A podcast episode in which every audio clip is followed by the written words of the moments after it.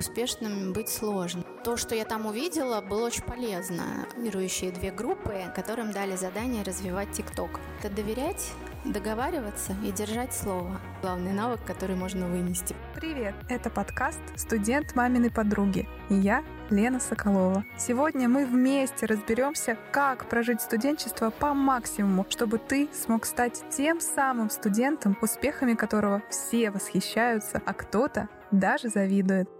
В первой части подкаста мы уже познакомились с Мариной, коммерческим директором и руководителем команды развития сети пекарен Цех 85. Мы в подробностях разобрали проект «Не такой неплохой», который направлен на поддержку инициатив в области социально ориентированных и экологических проектов – Победитель может получить грант в размере 1 миллион рублей на реализацию своей идеи. Так что если ты еще не слышал этот подкаст, то обязательно послушай и принимай участие, ведь заявки принимаются до 1 августа. Сейчас же мы познакомимся с Мариной лучше, узнаем о ее бэкграунде, ее студенчестве и тех рекомендациях, которые она готова дать тебе – текущему студенту, чтобы ты реализовал свое студенчество по максимуму. Усаживайся поудобнее, мы начинаем. Вы являетесь выпускницей Санкт-Петербургского торгово-экономического института по направлению экономика.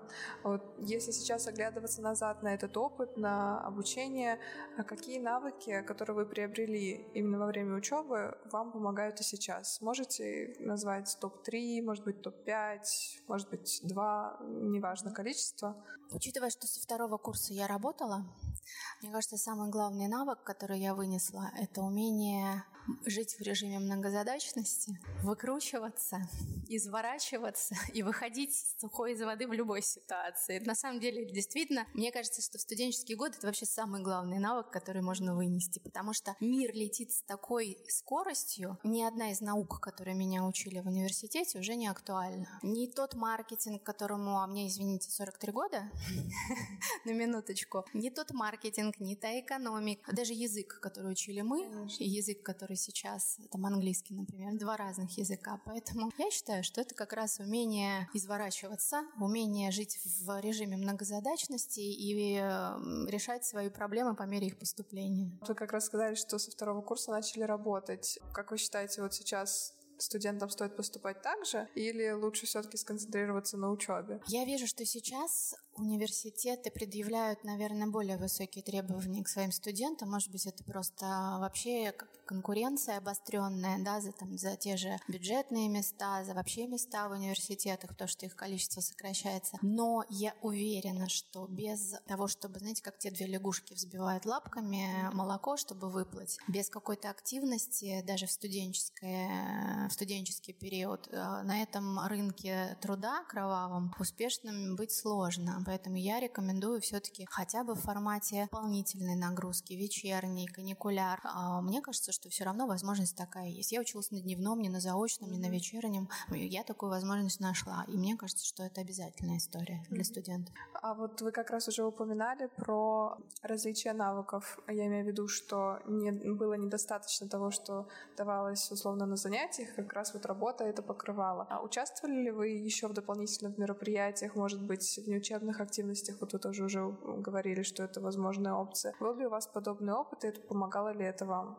Конечно, помогала. Нам университет предоставлял э, в том числе возможность э, разных практик и давал контакты, которые готовы были нас принять. И плюс мы сами тоже искали возможность. У меня была очень интересная практика на тогдашнем постсоветском предприятии, которое называлось «Комбинат школьного питания». У меня курс был, э, общее название «Экономика в торговле и в общественном питании». И я никогда не могла предположить, что меня занесет в общественное питание спустя много лет моей карьеры. То, что я там увидела, было очень полезно. И с точки зрения там, понимания процесса, там, что такое технико-технологическая карта, кто такой технолог, там, да, как происходят там, какие-то процессы на производстве. Было очень интересно, очень познавательно. Просто потом ушла на какое-то время от э, этого направления, больше в ритейле подвязалась, но вот вернулась. И как раз продолжая историю с практическим опытом, сейчас в компании есть ли открытые позиции для студентов? Могут ли они попробовать себя на неоплачиваемой или оплачиваемой на практике, стажировках? Как с этим обстоит дело? Скажу честно, даже боюсь об этом говорить, потому что рекламировать это направление страшно. Мы действительно получаем огромное количество запросов от студентов разных курсов, и от выпускников, и чуть ли не от первокурсников. Но в основном все хотят попасть в наш маркетинг. С этим сложнее, хотя и там тоже мы стараемся многим не отказывать. Недавно сформировали конкурирующие две группы, которым дали задание развивать ТикТок. У кого это лучше будет получаться, запросто может даже остаться в команде маркет. Мне кажется, что это наиболее нам интересно в направлении производств наших. Если к нам на практику будут стучаться технологи, кондитеры, повара, мы с удовольствием, мы открыты, у нас даже есть наставничество в этом отношении, мы готовы принимать, обучать, стажировать, даже оставлять у себя. Неоплачиваемые и оплачиваемые опции или только неоплачиваемые? Что касается технологов, скорее всего, 100% оплачиваемые.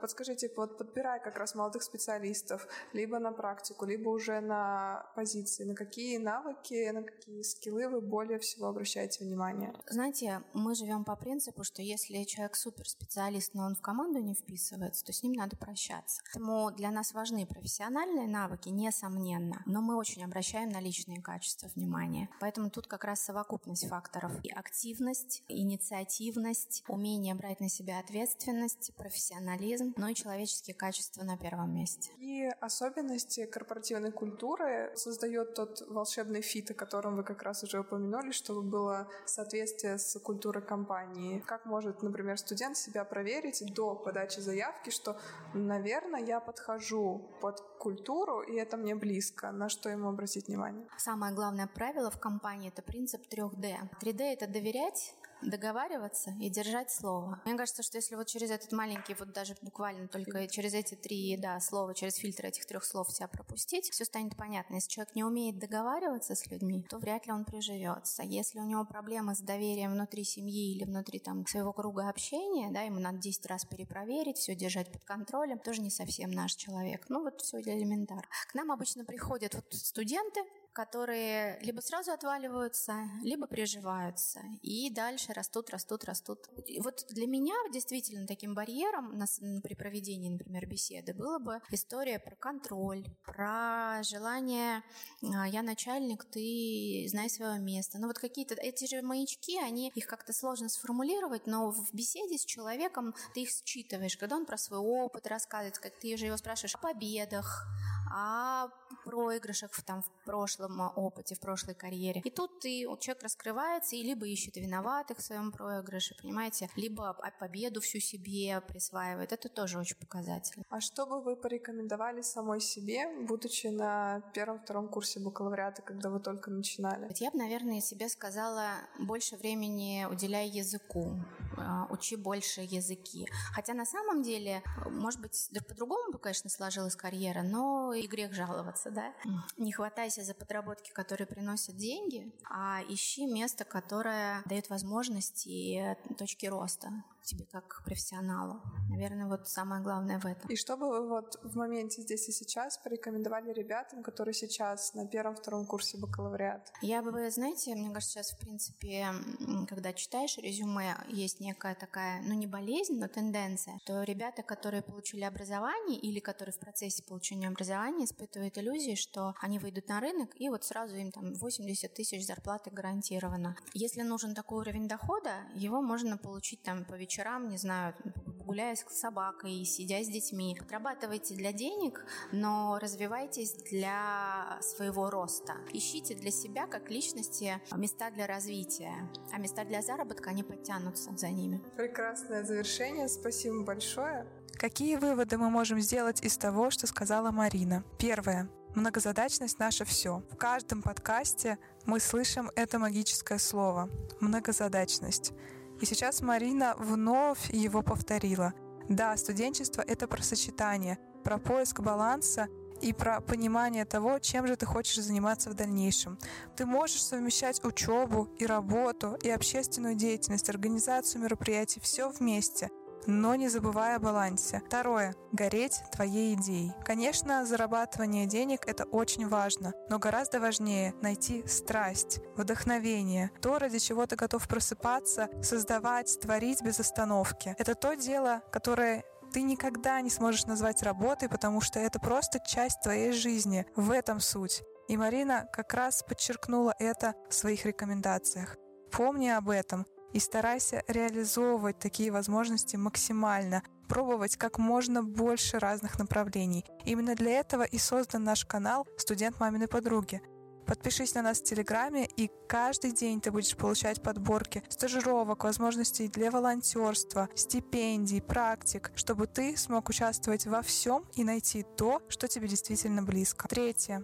Личностные качества — это самое главное. Конечно, проходя отбор в компанию, ты должен быть профессионалом в своей области. Пусть и начинающим, но профессионалом понимать, как работают структуры, обладать hard skill ами, но все-таки личностные качества — это то, что никакие hard ы не заменят. Если ты не подходишь и не вписываешься в корпоративную культуру, то, скорее всего, тебе самому будет некомфортно в компании. Настоятельная рекомендация как от Марины, так и от меня. Проверь свой fit заранее, до того, как подавать заявку в компанию. Ты можешь это сделать, пообщавшись с сотрудниками. Найти путь можно всегда, обратиться можно всегда. Но самое главное — узнавать, пробовать, с пониманием относиться к тому, куда ты идешь и зачем ты это делаешь.